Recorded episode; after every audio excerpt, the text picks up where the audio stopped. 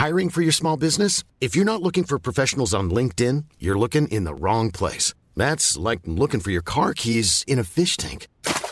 LinkedIn helps you hire professionals you can't find anywhere else, even those who aren't actively searching for a new job but might be open to the perfect role. In a given month, over 70% of LinkedIn users don't even visit other leading job sites. So start looking in the right place. With LinkedIn, you can hire professionals like a professional. Post your free job on linkedin.com slash people today.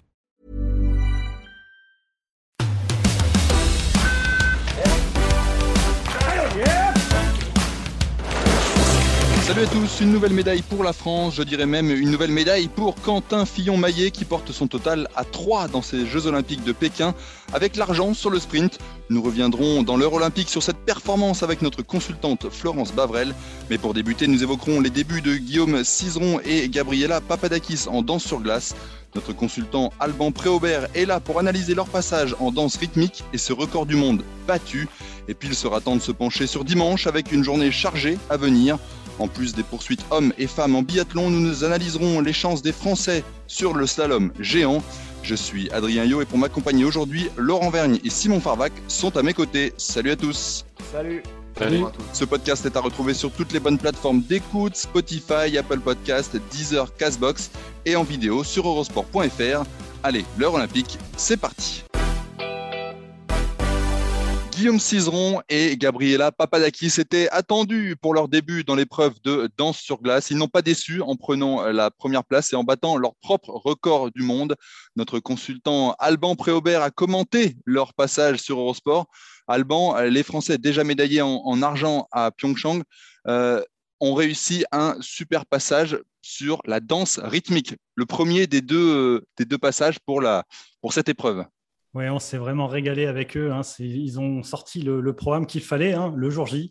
Euh, et c'est vrai qu'on connaissait toutes les qualités de leur danse rythmique hein, sur euh, des thèmes de rue, euh, le thème urbain, et voilà, avec un peu de hip-hop, la musique de John Legend et le style de danse du walking qui leur va vraiment à merveille.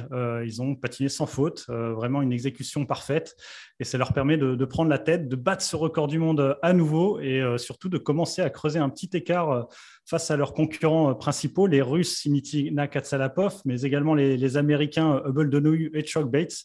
Donc voilà, tout euh, pour l'instant est vraiment très très bien parti pour aller euh, chercher cet or olympique qui leur manque tant, la seule médaille qui leur manque vraiment à, leur palmarès. Et euh, voilà, on est très confiant pour le, programme libre maintenant, lundi matin. Il va falloir confirmer évidemment, mais c'est bien parti.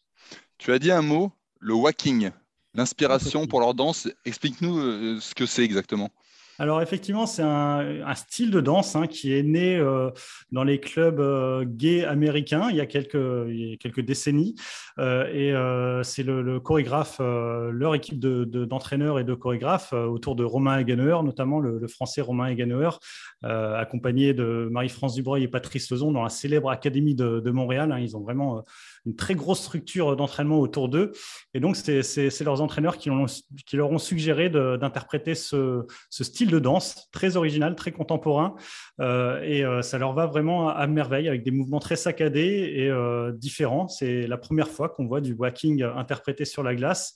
Et euh, voilà, je pense qu'ils vont inspirer pas mal de, gens dans les années à venir parce qu'on sait que Gabriela Guillaume lance les tendances. Très souvent, les couples euh, essayent de les imiter. Euh, arrivent jamais à les égaler, c'est sûr, mais euh, en tout cas, essayent de les, imiter. Et c'était très efficace. Et, bon, je pense qu'ils ont vraiment frappé un grand coup aujourd'hui. Est-ce qu'il y avait une part de risque à, à patiner sur une, ce type de danse qu'il n'avait jamais utilisé, en plus de le faire aux Jeux Olympiques Ou est-ce que le patinage, je, me souviens, moi, euh, qui suis très vieux, qui ai connu les Duchesnay, euh, les innovations n'étaient pas toujours très bien perçues en danse sur glace à l'époque. C'était une discipline qui était encore vraiment très engoncée dans, des codes un peu anciens. Aujourd'hui, c'est plus, plus le cas. On peut s'aventurer comme ça sur ce genre de terrain? Alors c'est risqué quand même. Hein. C'est vrai que le, le, jury reste parfois un peu euh, conservateur. Donc, euh, il, faut vraiment être haut niveau quand on propose euh, des choses euh, différentes, des choses un peu audacieuses. Et c'est le cas évidemment de Gabriela Guillaume. Il y a quand même un, sport qui essaye de, se moderniser hein, depuis 2014, notamment avec les paroles qui sont autorisées en patinage artistique. Alors, c'était le cas avant dans sur glace, mais pas en patinage artistique. On sent quand même que l'ISU, la Fédération internationale, pousse les patineurs à aller sur un peu plus d'audace. Il fallait se réinventer parce que c'est vrai que le patinage artistique et la danse sur glace avaient énormément de succès dans les années 2000 et, même avant, avec la génération Candeloro, Bonali, etc. Et qu'on était en train de perdre une partie du public avec euh, des costumes parfois un peu ringards, des musiques euh, systématiquement classiques. Là, il y a vraiment euh, de, l'innovation dans les choix chorégraphiques, dans les choix musicaux, et ça fait du bien, je pense. Euh, on l'a vu aussi avec Nathan Chen, qui a remporté l'or olympique il y a quelques jours avec le Rocketman, euh, là aussi avec une interprétation un peu hip-hop sur la fin, et donc disco, rock de, d'Elton John. Donc voilà, il y, a vraiment des choses qui évoluent, et tant mieux ça évolue tranquillement encore, parce que si je peux me permettre, on a vu encore quand même quelques musiques qui étaient, euh, on peut le dire, un peu datées, hein, des Backstreet oh, Boys, du Elton John. Tu, tu t'es régalé, tu m'as dit que tu t'étais régalé. Moi, moi j'adore, mais c'est vrai que ça fait tout de suite un énorme écart entre quand Guillaume et, et, Gabriel passent. Waouh, il y, a de la modernité, il y a quelque chose qui est un, vent de fraîcheur euh, quand on, quand on les voit. Oui, mais ça, c'était pas toujours bien perçu euh, il, y a, il, y a, 20 ou 30 ans, justement. Et quand on s'aventurait hors des sentiers battus, on était presque toujours sinon sanctionné. En tout cas, c'était vraiment pas un avantage. Donc, c'est bien que ça ait quand même évolué là-dessus. Et je le disais tout à l'heure, il y a beaucoup de mimétisme. Hein. Souvent, les, patineurs essayent de copier euh, les, mhm. programmes qui ont gagné, qui, ont, qui sont capables de gagner.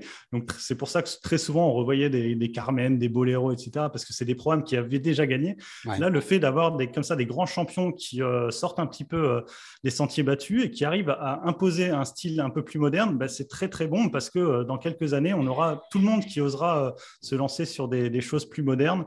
Euh, et après, c'est très bien aussi de voir des, grands programmes classiques. Hein. Des fois, il y a des, merveilles hein, avec des, programmes classiques euh, de l'opéra aussi. Hein. Mais euh, je pense que ce qui fait vraiment du bien à la compétition et au patinage, c'est de voir des styles très différents d'un patineur à l'autre. Et c'est ce qu'on a quand même pu avoir sur, sur cette compétition, même si c'est vrai que certains programmes étaient un peu plus. ouais. old school. old school. Old school. quelques programmes et quelques habits aussi, un peu old school. Ah, oulala, là vous avez vu le, le costume des Canadiens. Les Canadiens, le costume oh orange. mais il y a un côté ah, tu l'as bien aimé. Tu l'as bien aimé. Moi, j'aime bien Elton John. Alors, j'ai bien aimé ce petit côté un peu. Pas de problème. Je connais Paul Poirier. On pourra vous le, vous le ramener. Euh, vous le ramener de Pékin ce costume. Super. Pour une prochaine émission. Euh, Alban, tu disais euh, que tu étais très confiant avant le programme libre. Qu'est-ce qui pourrait concrètement empêcher aujourd'hui Gabriela Papadakis et Guillaume Cizeron d'être euh, champions olympiques? Est-ce que tu peux nous parler un petit peu de leur programme libre? Est-ce que c'est quelque chose euh, par rapport justement au côté très novateur de leur, euh, danse rythmique aujourd'hui? Oui, alors seuls eux hein, peuvent s'empêcher de, remporter l'or. Hein. On sait qu'ils ont un standard de patinage qui est supérieur aux autres. On sait qu'ils ont de l'avance, euh, deux points d'avance, c'est pas rien quand même en, patinage artistique dans sur glace, trois points et demi même par rapport aux Américains. Donc il y a un petit matelas. Donc voilà, si euh, ils patinent leur libre à leur niveau, euh, c'est dans la poche, c'est médaille d'or assurée. Après, attention, attention, la, glace glisse, la lame c'est très fin, donc on n'est pas à l'abri d'erreurs. on l'a vu même chez des favoris, hein, Chuck Bates ont eu un petit déséquilibre euh, les Américains euh, sur un élément technique. Donc ça peut rapidement euh, coûter 3-4 points. Et, ces 3-4 points, si on les perd, bah forcément, les Russes reviennent dans la course, les, Américains aussi, Hubble reviennent dans la course. Donc voilà, il va falloir rester concentré jusqu'au bout. Mais c'est vrai que Gabriel et Guillaume, depuis des années, ils ont beaucoup d'expérience. Ils nous ont jamais déçus dans les grands événements. Euh, ils ont fait une petite erreur lors des derniers nationaux, des championnats de France. Évidemment, euh, c'était une erreur sans enjeu. Et finalement, tant mieux, parce que comme ça, ça les met en alerte sur ce programme libre olympique. Euh, on, les voit mal enchaîner une deuxième erreur d'affilée sur une deuxième compétition consécutive. Donc, voilà, j'étais très content, très content, évidemment, et très confiant pour cette rythme dance. Je le suis à nouveau sur le, programme libre, mais ça n'empêchera pas de, trembler avec eux. lors de, la deuxième épreuve lundi. Ici, le, risque de décompression est d'autant plus important, c'est qu'il y a quatre ans, c'était sur le programme court qui avait eu euh, un incident vestimentaire qui avait probablement coûté la médaille d'or. Aujourd'hui, il y avait un esprit revanchard, mais il faut que la revanche ne soit, ne soit accomplie qu'à 50% et qu'ils le gardent bien en tête. Oui, mais bah, je pense qu'ils l'ont quand même en tête. Ils savent aussi que cet écart de deux points. Euh, euh, ne leur suffit pas hein, pour, euh, y aller vraiment les mains dans les poches hein, sur ce programme libre. Et historiquement, c'est vrai que le, rythme, la rythme dance était plutôt leur point faible. ça ne les empêchait pas d'avoir gagné plein de rythme dance, hein, évidemment, mais généralement, les écarts qu'ils creusaient, c'était surtout sur le programme libre. Donc là, ils ont choisi un thème de, Gabriel Fauré hein, pour le, programme libre. On est plus dans du, dans du classique. oui, exactement. Donc, mais ce, programme a déjà été testé hein, auprès du jury depuis le début de saison. On les a vus au Masters, sur leur Grand Prix, au Finlandia Trophy, aux championnats nationaux, et à chaque fois, ça a été un, vrai succès. Euh, c'est un programme qui euh, a remporté l'adhésion, même si c'est vrai que pour un public un peu plus jeune, c'est peut-être un programme qui marquera moins, mais qui euh, met vraiment en valeur toute leur qualité esthétique, la, pureté de leur ligne, la pureté de leur glisse. Et donc, voilà, s'ils exécutent comme ils savent si bien exécuter, c'est l'or. Euh, Albon, justement, est-ce que c'est pas malin de faire un programme libre, peut-être qui tire un peu plus vers quelque chose d'assez classique, justement quand on a fait un, une danse rythmique euh, très novatrice Cette combinaison des deux, finalement, c'est peut-être la, bonne formule, non? Oui, sûrement. C'est vrai que le panel technique et le jury a souvent tendance à, à récompenser quand même les patineurs qui arrivent à montrer plusieurs palettes hein, au, cours d'une compétition. Et là, c'est le cas évidemment de, de Papadakis Cizeron avec euh, des thèmes vraiment modernes. Ils ont vraiment joué le jeu euh, des, danses urbaines hein, sur cette rythme dance. Et en même temps, euh, sur le libre, ils vont proposer quelque chose de complètement différent. Donc, je pense que le, jury aura bien ça en tête quand il jugera le programme libre et saura récompenser justement la, la diversité des styles que peuvent nous offrir Gabriela et Guillaume il y a une vraie tradition de la danse sur glace en France au très très haut niveau. Hein. Évidemment, Papadakis Cizeron, il y a 20 ans, euh, Anissina euh, et Pesra étaient sacrés champions olympiques. J'ai parlé des Duchesnay qui étaient en argent il y a, il y a 30 ans. Il y a eu euh, de Lobel Schoenfelder, j'en oublie, je pense, encore quelques-uns. Mais il y a une permanence euh, de, de la France au top niveau en danse sur glace pourquoi il y a cette espèce de tradition alors que dans d'autres épreuves, on a, je sais pas, les, les, couples, même si on en a eu, ou en individuel, on a, on a plus de mal à, être au top, top niveau? Oui, bah, il y a, je pense, une école, c'est l'école lyonnaise.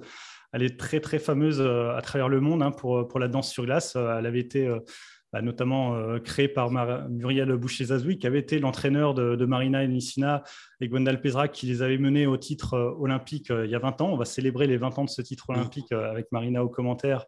on espère que du coup, Gwenda, Gabriela Guillaume sauront prendre le relais brillamment.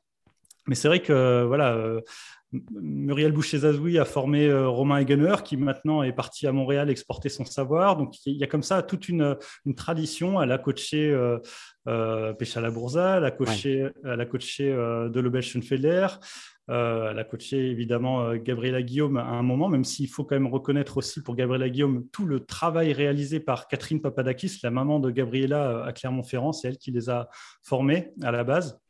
Mais donc voilà, il y a, vraiment cette, euh, tradition euh, à Lyon.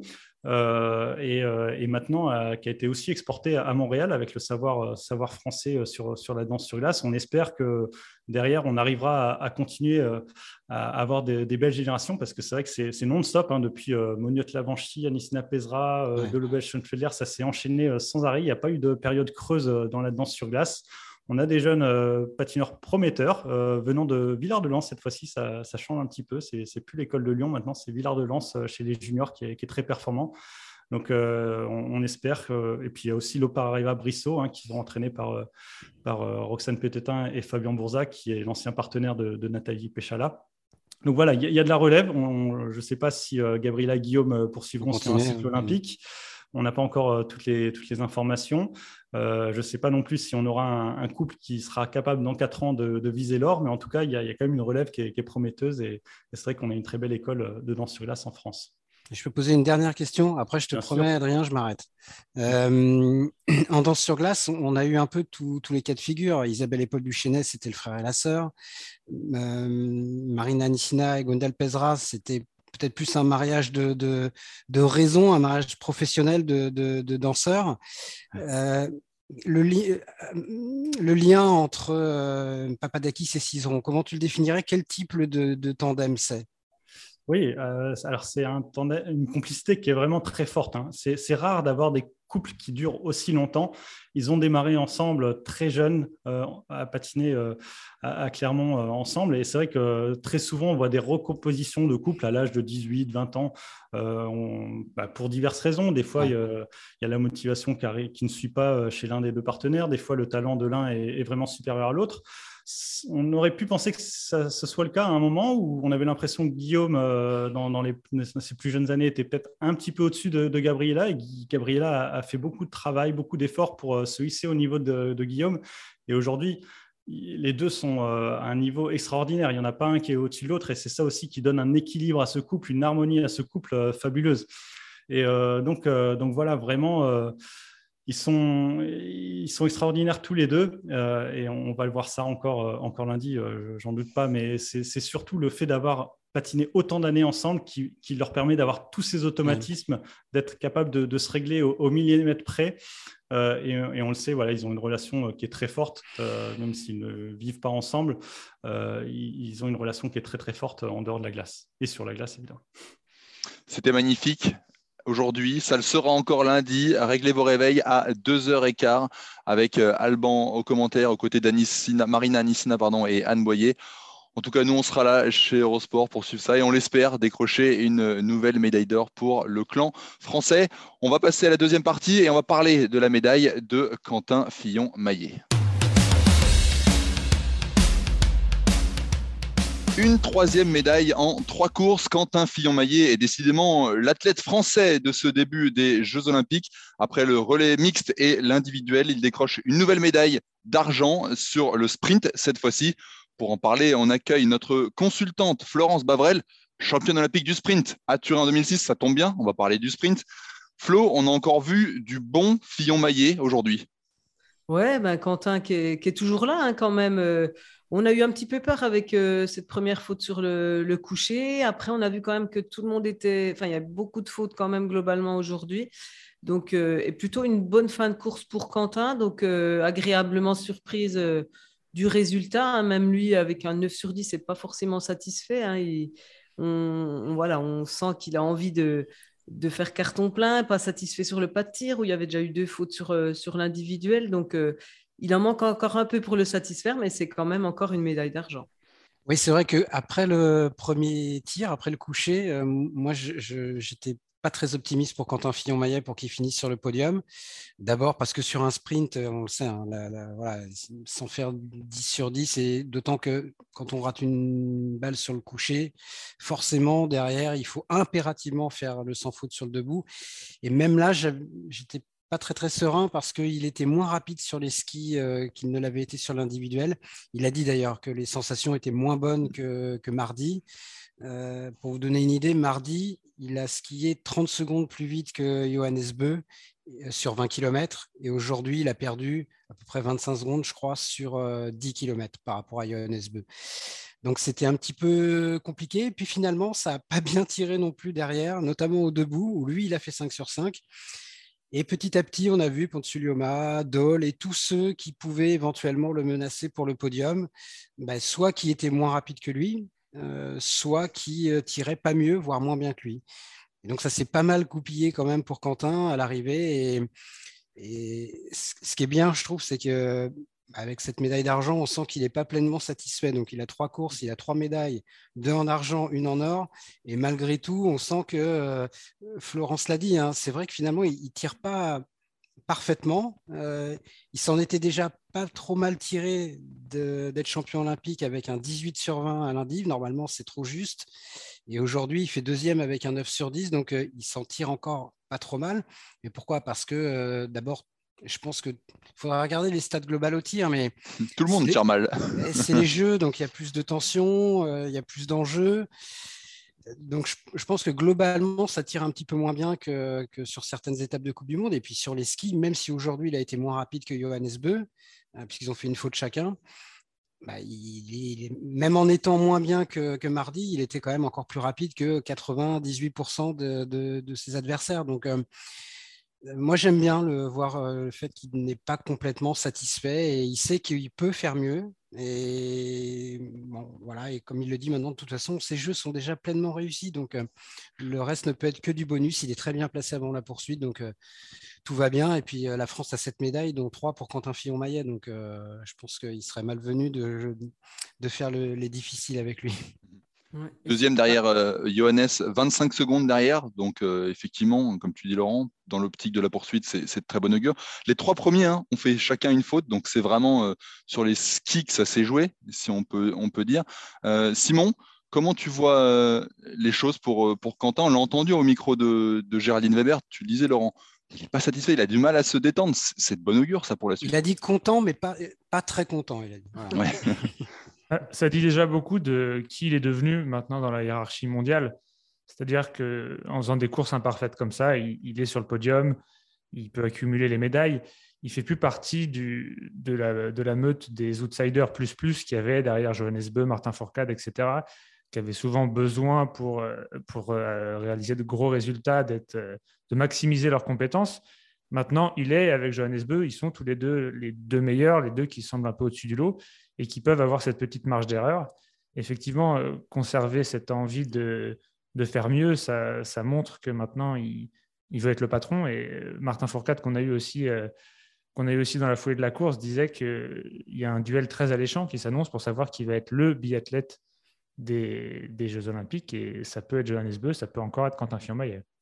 En tout cas, ce qui est, ce qui est sympa aussi, c'est cette envie de, perfection, hein, d'aller chercher des, des, tirs parfaits, ce qu'a pu faire euh, Marté euh, Holzbu-Rosland hier. Euh, donc voilà, ça montre ses qualités de, champion, hein, c'est d'aller chercher justement tout, ce qu'il peut. Euh, une médaille d'argent quand même, et il n'est pas satisfait. Donc, c'est qu'il ne se contente pas de ça, et ça, on en, est content. Et, ça veut dire que, que voilà, il s'est pas arrêté à sa, médaille d'or de l'individuel. Donc, ça en dit beaucoup pour, euh, pour la suite et en tout cas ce qu'il a envie d'aller, chercher. Et on est peut-être un peu dur en quand on dit qu'il s'en tire bien parce que finalement, aujourd'hui, c'est, aujourd'hui et sur l'individuel, et ben, c'était des courses, euh, même si elles ne sont pas pleines sur le pas de tir, c'est ce qui, a, ce qui suffisait pour aller chercher ces médailles quand même. Donc, euh, on voit que c'est quand même un, même si le pas de tir là est moins inventé, on voit que c'est compliqué avec l'altitude. Hein. C'est pas globalement, ça fait pas des beaux tirs et il faut se mobiliser à chaque fois, aller euh, se concentrer sur chaque balle. On voit que ça coûte énormément à tous les athlètes et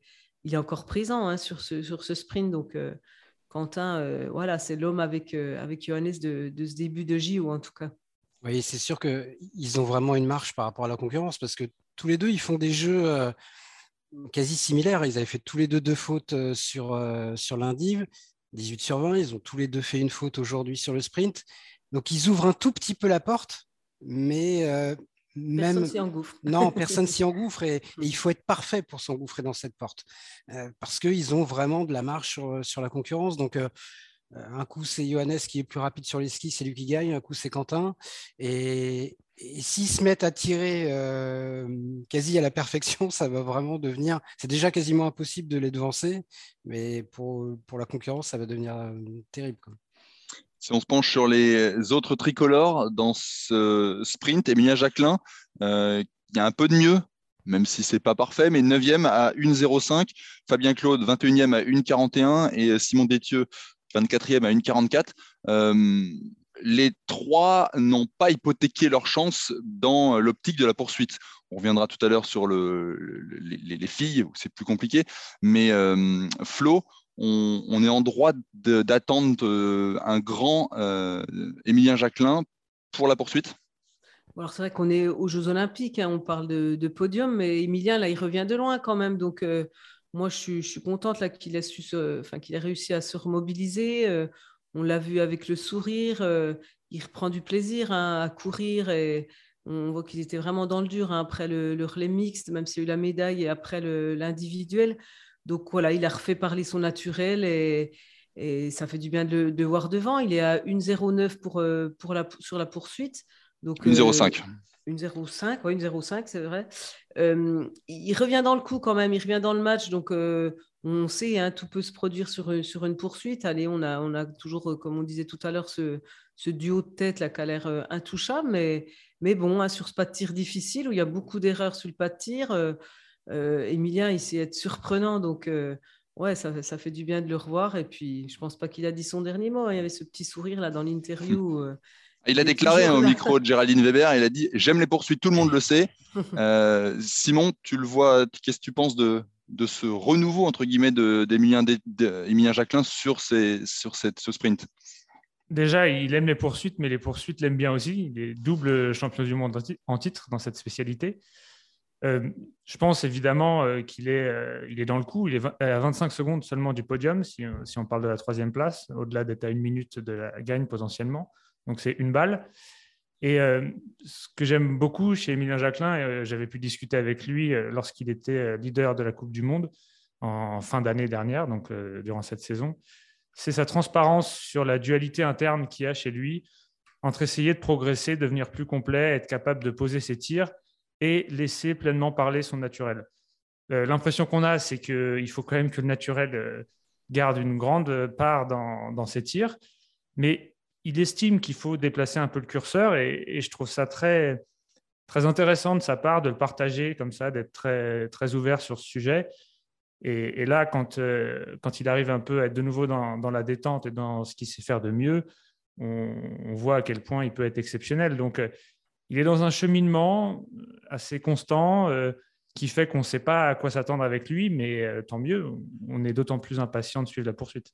C'est vrai que je te, rejoins, voilà, on, sent ce questionnement toujours entre est-ce que je dois être naturel, est-ce que je dois continuer à travailler ce que, ce que je travaille, à, savoir être un peu plus patient, à, plus, comment dire, voilà, euh, s'appliquer, ses balles, assurer ses balles, voilà. Et on sent que c'est encore pas acquis, ça, voilà, comme tu dis, c'est en chemin.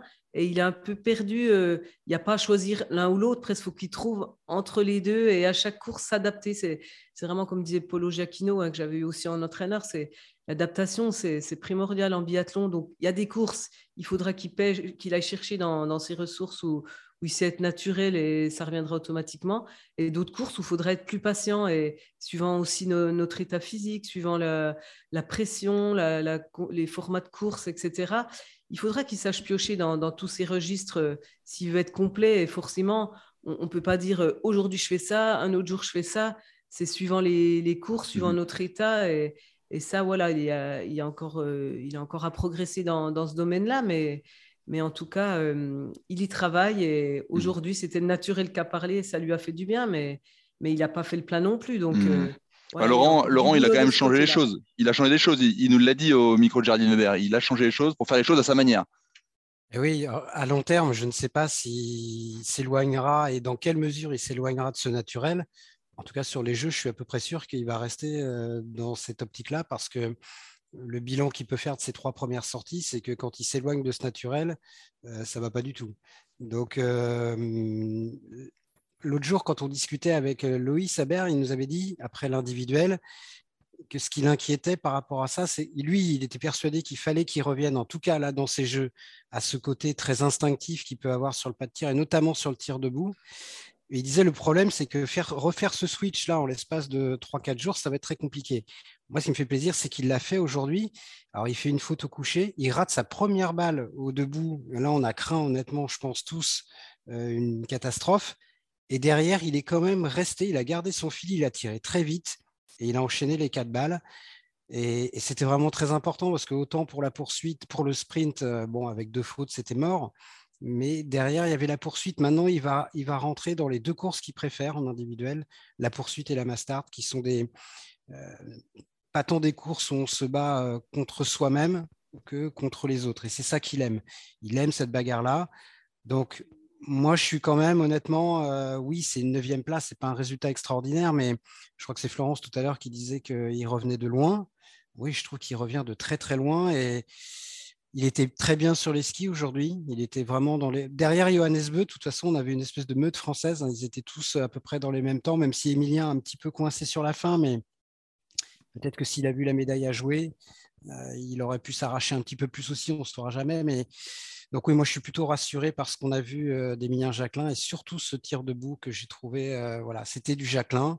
Et de toute façon, à mon avis, hein, il ne faut pas se leurrer, euh, demain sur la poursuite, puis sur la Mastart, éventuellement le relais, c'est ce Jacquelin-là, Jacquelin -là, c'est pas facile à dire, qu'il faudra voir pour le meilleur ou pour le pire, mais je pense qu'il a il a plus à perdre pour moi sur ces jeux, à poser son tir, à trop réfléchir comme il l'a fait notamment lors de l'individuel, qu'à rester lui-même. Donc euh, à long terme, je, n'en sais rien, mais à très court terme, pour parler de Pékin, je pense que il faut qu'il fasse du Jacqueline pour le meilleur ou pour le pire. Mmh. Mais le meilleur peut en sortir, alors que ce qu'il a fait lors des deux premières courses, à mon avis, le meilleur ne, pourra pas arriver pour lui.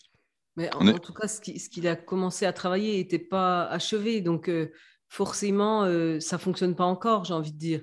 Donc, c'est sûr que quand il reprend son, naturel, ça paye un peu plus. Mais c'est vrai qu'à long terme, moi, je pense qu'il a tout intérêt à continuer le travail qu'il avait fait, surtout s'il veut jouer un général. c'est sûr qu'à court terme, il y a l'urgence des, Jeux ah olympiques. S'il veut être performant maintenant, bien sûr que son naturel sera, sera plus valorisant. Il n'est pas, il pas venu au jeu pour préparer le Globe 2022 ou 2023 ou 2024. Voilà, euh.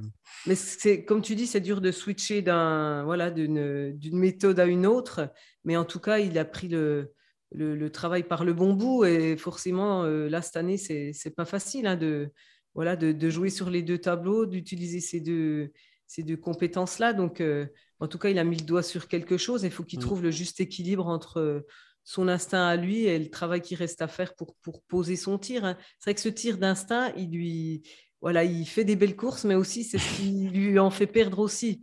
Donc, il sait qu'il a gagné de ce côté-là aussi. Donc, euh, voilà, encore un gros boulot, un gros chantier.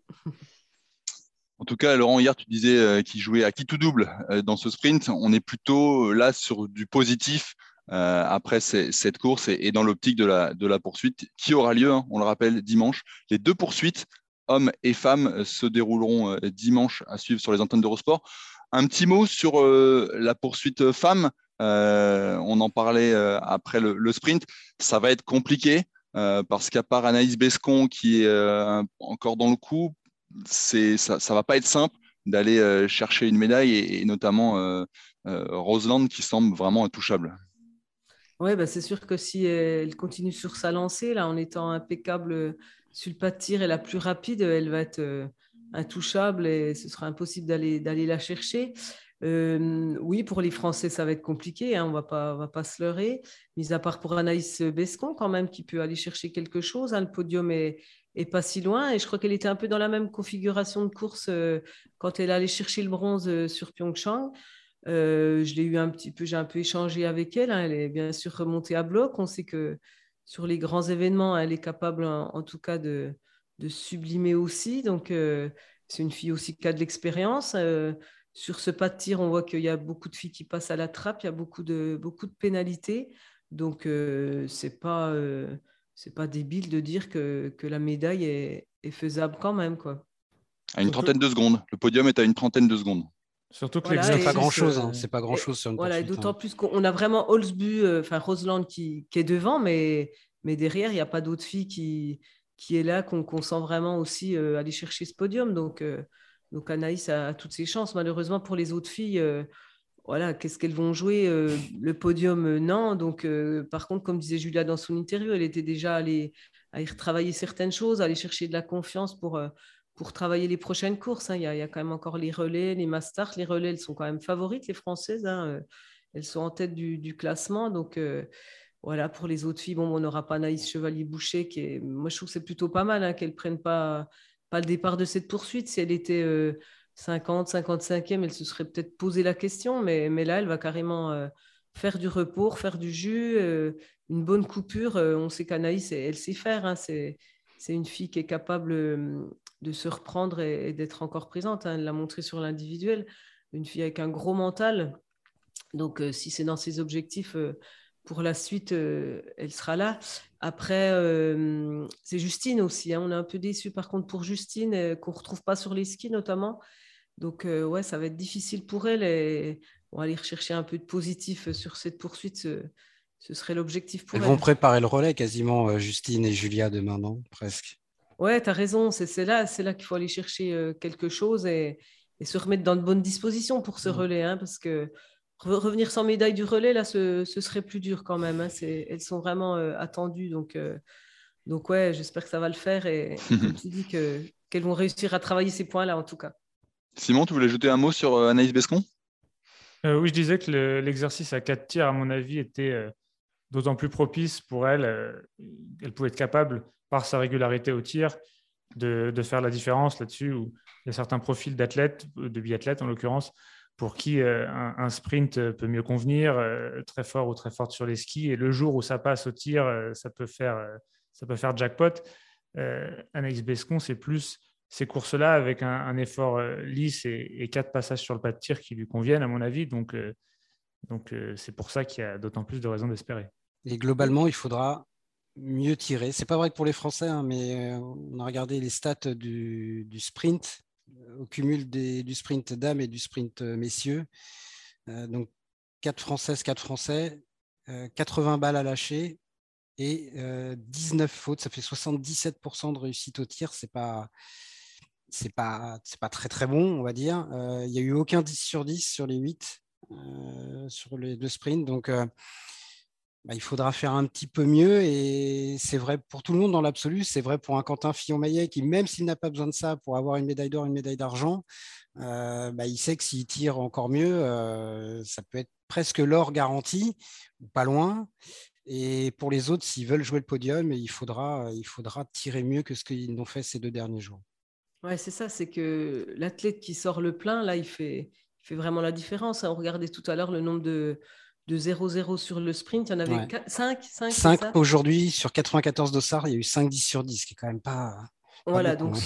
celui qui, qui, met toutes les balles, forcément, euh, il va faire la différence. Et, et ça, c'est sûr. Et, je reviens aussi sur euh, Anaïs, hein, aussi. Euh, elle était quand même frustrée de ce, relais mix. Donc, je pense qu'ils sont allés chercher une médaille. elle aussi, elle a vraiment envie d'aller, pas, pas, pas, pas se venger, mais en tout cas aller chercher elle aussi sa, sa médaille. Ce relais mix, d'ailleurs, c'était un, ressort euh, de motivation quand même exceptionnel, dans le sens où il y avait à la fois la satisfaction de la médaille et le côté on ne reviendra pas sans rien, et pour beaucoup, euh, la pointe de frustration de ne pas avoir réalisé une course parfaite. Donc, euh, ça permet de jouer sur deux, leviers de motivation, et ce qui est idéal pour la suite de la compétition. C'est à suivre. 10h samedi pour la poursuite femme et 11h45 pour la poursuite homme. On sera arrivé devant nos écrans, comme vous tous qui nous écoutez dans l'heure olympique, j'en suis sûr. Euh, on va passer, si vous le voulez bien, au chiffre du jour. Le chiffre du jour, aujourd'hui, il concerne le géant qui aura lieu euh, dans la nuit de samedi à dimanche. Le chiffre, c'est 3, parce que les trois derniers champions olympiques de géant étaient champions du monde en titre. Et le champion du monde en titre, il est français, c'est Mathieu Fèvre. Alors, est-ce que cette euh, tradition, si on peut dire, va, se poursuivre? On l'espère, même si ça, ne sera pas facile. Mathieu Fèvre, euh, cette saison, c'est seulement une cinquième place à Adelboden comme euh, meilleur résultat. Simon, comment tu vois le géant se profiler? Alors c'est un bel augure pour lui, mais effectivement sur les résultats de la saison, il ne s'avancera pas en, favori. Ce qu'il faut remettre comme, comme info en perspective, etc., c'est c'est qu'il a souvent fait de bonnes premières manches. Donc on peut y voir un, bon point ou un point négatif dans son incapacité à confirmer dans, les deuxièmes manches. Mais euh, ce n'est pas comme s'il avait eu des mauvaises sensations tout au long de la saison. Il a, il a parfois été en position de gagner. Euh, souvent lors de ses seconds runs, ça s'est mal passé. Mais on sent au moins qu'il a, euh, il a en lui quand même, il a en lui le ski qu'il faut pour, pour être performant sur ce géant. Je pense que ce sera aussi euh, Odermatt qui sera très à suivre, parce que c'est vraiment la, star montante du, circuit pour avoir été à Kitzbühel. C'est assez impressionnant, pas l'effervescence qu'il y a autour de lui, mais, le, côté euh, star qui, qui, euh, dégage, même la nécessité pour lui de, répondre toujours dans la langue de la télévision qui l'interroge. On sent que c'est plus qu'un skieur maintenant, c'est à la fois le meilleur skieur depuis le début de la saison, mais aussi quasiment un produit marketing. Euh, et, cette ascension assez fulgurante euh, doit être confirmée avec une médaille olympique. Ce serait une énorme déception pour Odermatt de, de repartir bredouille euh, mm. de ces Jeux. Et pour l'instant, il a du mal quand même. Hein. Donc, et en plus, voilà, pour l'instant, il a du mal à l'assumer ce statut. en Super G, c'était bien parti jusqu'à ce qu'il sorte. la descente, cette année, on était impressionné par sa polyvalence, sa capacité justement à jouer avec les meilleurs sur les descentes euh, les, plus réputées du circuit et il n'y a pas eu de médaille non plus. Donc, si ça ne passe pas en géant, on, se posera des questions mhm. qui seront à relativiser avec son jeune âge et l'avenir qu'il a devant lui. Mais euh, Odermatt jouera aussi très gros sur cette, euh, sur cette compétition. Quand même remporté 4 des 5 géants cette saison. Le seul qui a remporté un autre géant, c'est euh, Henrik Christophersen. Il y a quand même des, il y a quand même des certitudes, Laurent. Odermatt, oui. Sur le géant. Oui, c'est il a été archi-dominateur cette année euh, dans cette discipline. Maintenant, les jeux, c'est un contexte différent. Et Simon l'a dit, euh, c'est peut-être compliqué pour un skieur qui est encore jeune euh, de devoir assumer tout, ça tout le monde dit que c'est le meilleur skieur du monde. Et c'est vrai qu'il était archi favori mm, du géant, mais il avait vraiment deux, trois chances de médaille d'or, dans en tout cas deux énormes chances de médaille d'or. Pour l'instant, c'est compliqué pour lui, mais il va être vraiment intéressant ce géant parce qu'il y a beaucoup, beaucoup de, skieurs qui vont presque jouer leur jeu à qui tout double maintenant. Euh, donc, euh, ça va être très tendu, ça va être très intéressant. Et pour Mathieu Fèvre, il faudrait qu'il arrive à refaire une première manche comme il avait fait, je crois que c'était à Altabadia, il me semble, euh, dans le premier géant d'Altabadia, où il était. il avait dominé, il, était terminé, il avait terminé en tête, et je crois que derrière sa seconde manche, avait été catastrophique. Il termine, je ne sais même pas s'il finit dans les 15, je ne sais pas Simon si tu te souviens, mais, mais c'était, c'était vraiment euh, le jour et la nuit entre, entre ces deux manches-là. Maintenant, ça passera d'abord quand même par une, par une grosse première manche. Et Mathieu Fèvre, pour le coup, c'est plutôt un homme de grand rendez-vous, donc euh, on, peut, euh, on, peut espérer pour lui, mais mmh pour moi, euh, médaille d'or, ce serait une divine surprise pour, pour lui. Mmh et un podium lui ou pour Alexis Pinturo serait déjà quelque chose d'extraordinaire. J'allais, y venir. On ne peut pas ne pas parler d'Alexis Pinturo. Le géant, c'est sa discipline. Alors même s'il a euh, la tête un peu à l'envers hein, depuis le début des Jeux, euh, c'est là où il peut se refaire. Flo, euh, tu, le, tu, le, sens comment, toi, Alexis, sur, sur le géant? Est-ce que c'est la course qui peut lui permettre de peut-être pas décrocher l'or, mais décrocher un podium? Ouais, bah en tout cas, c'est vrai que ouais, on a été déçus pour lui. En plus, cette chute là où il s'est posé plein de questions sur la suite euh, des JO, donc déjà qu'il soit encore là, euh, encore en course, c'est déjà, c'est déjà positif. Mais c'est vrai qu'on, voilà, un podium ce serait bien et pour pour l'alpin français aussi, hein, on aimerait bien avoir une, petite médaille quand même. Messieurs, les, dernières infos sont plutôt rassurantes sur l'état de la, du coude ou de l'épaule de, de, de. Euh, Simon? Oui, en tout cas, les, doutes sur sa participation euh, semblent être euh, levés. À quel point il sera handicapé, euh, je ne sais pas, mais au moins on a, évité a priori ce, forfait. C'est difficile avec Alexis Pinturos, et lui aussi, il est assez transparent sur les doutes qu'il a eu cette saison dans ses interviews, comme tu disais, et c'était très vrai, je trouve, qu'il n'avait pas été habitué à douter il découvre ça en fait, parce que même s'il n'a pas toujours été le skieur dominant, il a eu le gros globe dont il est tenant du titre plutôt sur la fin de sa carrière, mais il a toujours été quand même très fort. Il n'a pas traversé de, longues périodes de disette. Donc il découvre ça euh, sur le tard, euh, plus la pression, euh, plus la, la pression justement qui est retombée après cet accomplissement du gros globe de cristal. Il y a tout ça qui se mélange en lui. Et, ça donne un, cocktail qui fait une saison assez décevante et, que, les jeux peuvent, peuvent sauver. On l'espère. Ce sera à à partir de 3h15 pour la première manche, 6h45 pour la deuxième, évidemment sur Eurosport. Merci de votre participation à l'heure olympique. C'est terminé pour aujourd'hui. N'hésitez pas à nous noter, à nous laisser un commentaire sur les différentes euh, plateformes. Nous, on se retrouve demain pour un nouvel épisode avec, comme tous les jours, on l'espère, de nouvelles médailles. Allez, salut